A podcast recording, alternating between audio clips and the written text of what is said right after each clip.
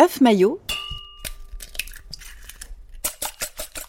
le podcast native qui vous met l'eau à la bouche. Bonjour Angèle. Bonjour. Nous sommes euh, aujourd'hui dans votre atelier dans le 14e arrondissement de Paris, qui est le quartier de votre enfance. Euh, vous venez d'ouvrir la troisième adresse parisienne de la Guinguette d'Angèle, la nouvelle cantine de la boutique Bonpoint à Saint-Germain-des-Prés, en plus des brunchs détox de l'Alcazar.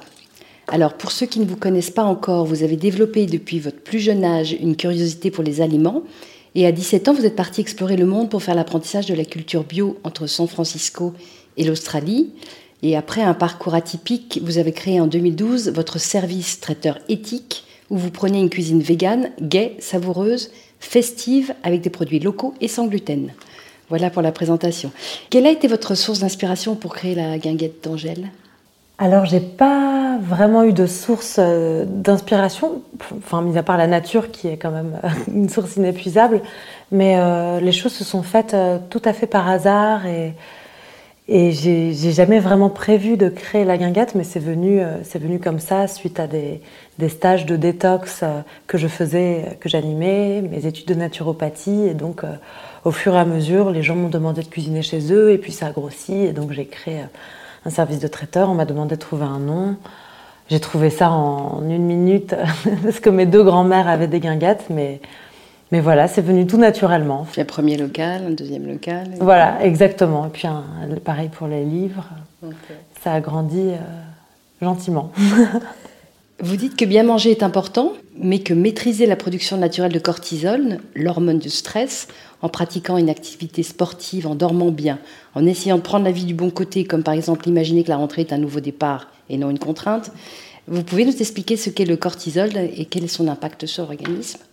En fait, ma, façon de faire la cuisine, c'est euh, un petit peu comme la naturopathie dont, je parlais tout à l'heure. C'est une façon holistique, c'est-à-dire que pour moi, la santé, euh, ça passe pas uniquement par l'alimentation, mais aussi par tout ce qu'il y a autour. Donc le, sommeil, les liens euh, entre les gens, euh, l'activité sportive, la façon de respirer, enfin tout un, tout un tas de choses qui fait notre, notre santé.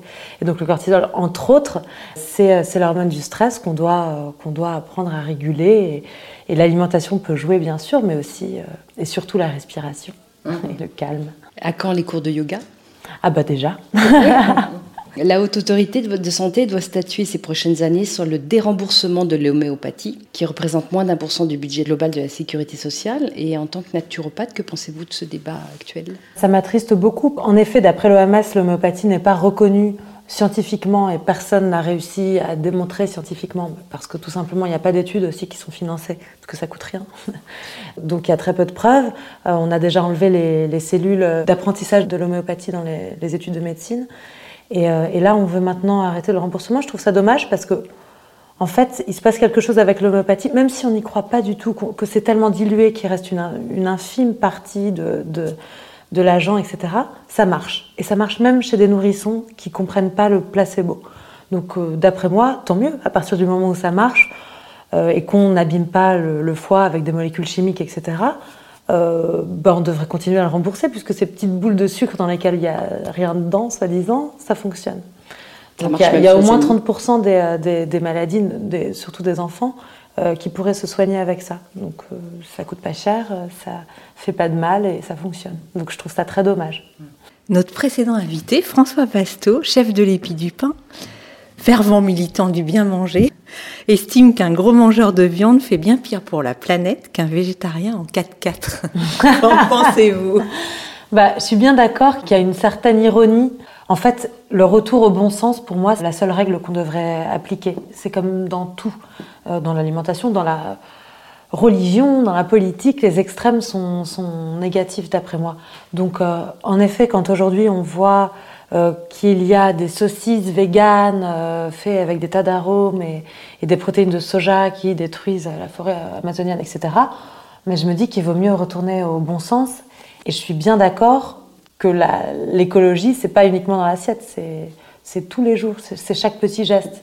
C'est quand on achète un vêtement, quand on jette quelque chose à la poubelle, quand on décide de se déplacer, c'est partout. Donc, euh, donc le, retour au bon sens, c'est pour moi primordial. Oui, comme euh, éviter le gâchis alimentaire et avoir des tas d'astuces pour essayer de... De conserver, exactement. Et, je pense que, enfin, je suis quand même persuadée que la, consommer de la viande bovine et, et porcine, ça reste un désastre pour, pour l'écologie mondiale, mais mais évidemment, conduire en Hummer, etc., c'est pas plus intelligent. Et puis consommer des produits qui viennent de loin aussi. Mm. C'est un peu absurde.